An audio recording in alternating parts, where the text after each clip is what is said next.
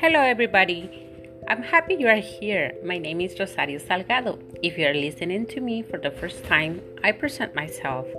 I'm a member of the American Naturopathic Medical Association as a natural doctor, also a homeopath, a certified emotional and nutritional health counselor, a California state licensed therapist, and aromatherapist and I'm here today to share with you some suggestions, ideas on how to help and give that extra support to our health and the beauty on the natural way.